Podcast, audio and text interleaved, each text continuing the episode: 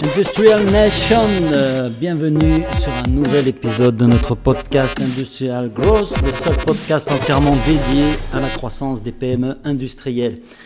J'ai eu une question d'une responsable marketing dans une PME industrielle de la région Rhône-Alpes euh, qui se demande quel est le meilleur moyen euh, d'obtenir des études de cas, qui se pose tout un tas de questions sur la façon d'écrire et de mettre en avant les success stories qu'on peut avoir avec ses clients. Euh, je ne vais pas lui répondre directement, mais le premier truc, c'est que euh, c'est très compliqué apparemment pour des PME euh, d'obtenir des avis de leurs clients. Quand je parle d'avis, je ne vous parle pas du petit truc qu'on met sur son site pour dire qu'on est les meilleurs, je vous parle d'études de cas documentées. et quand on connaît l'impact d'une étude de cas sur le business, c'est très dommage. Il y a beaucoup de, de frilosité et de réticence de gens qui n'osent pas demander à leurs clients parce que ce qu'on fait pour eux serait confidentiel, parce que c'est compliqué de demander des infos, etc. Or, ça me paraît être un des contenus les plus euh, intéressants en termes de valeur pour vos clients. Alors, je vais vous donner deux ou trois petits conseils pour réussir vos études de cas et surtout pourquoi c'est important. La première chose, c'est que c'est le meilleur contenu que vous pouviez avoir parce que c'est l'avis de vos clients. Si vous êtes capable d'aller voir des entreprises et de leur dire regardez, la problématique initiale de cette boîte, c'était telle chose, euh, on a mis en place telle solution, et voilà les résultats qui ont été obtenus.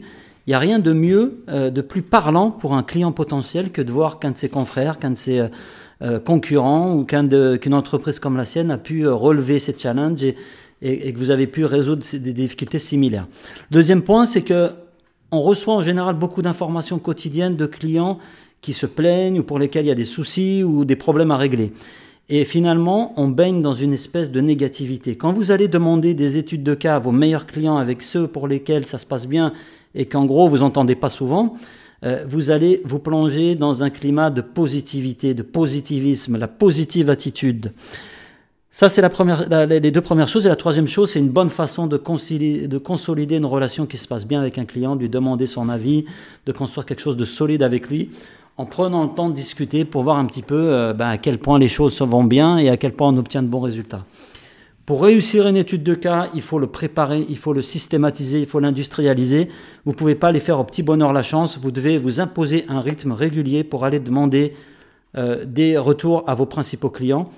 Il faut que ce soit le boss qui fasse ça ou quelqu'un euh, qui a une place importante dans l'entreprise. C'est pas au stagiaire marketing, sans être méchant avec le stagiaire, de faire ce travail-là.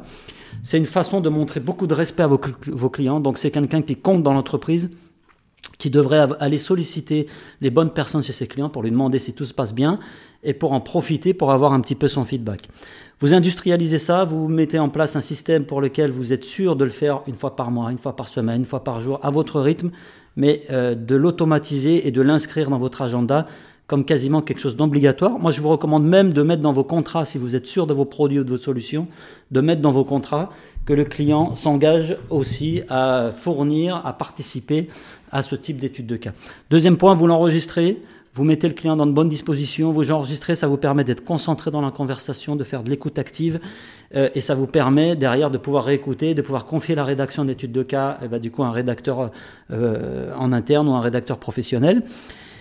Concentrez-vous aussi sur euh, comment dire les résultats. On a tendance à parler un peu de tout ce qui va bien. Demandez à votre client quelle était la situation initiale, quel est l'impact que vous avez eu sur son business. Demandez-lui par exemple quelles sont les trois raisons pour lesquelles il est super content de travailler avec vous. Et ensuite, en partant comme ça de trois ou quatre questions générales, vous rentrez dans les détails en allant lui demander pourquoi c'est si important pour vous d'avoir gagné en productivité, pourquoi c'est si important pour vous euh, d'avoir obtenu tel ou tel résultat ce qui vous amène à partir du général pour arriver au spécifique. Et les meilleures études de cas, c'est celles qui présentent des résultats spécifiques, précis, chiffrés, que vous allez pouvoir mettre en avant et partager avec vos futurs clients. Bref, encore une fois, les études de cas sont sous-estimées.